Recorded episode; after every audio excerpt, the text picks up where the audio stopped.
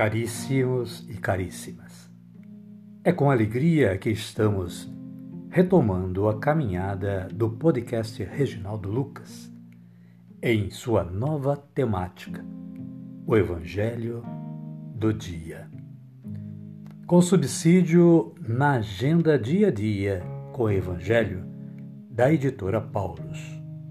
Contamos com a audiência de vocês. Muito obrigado e fiquem com Deus.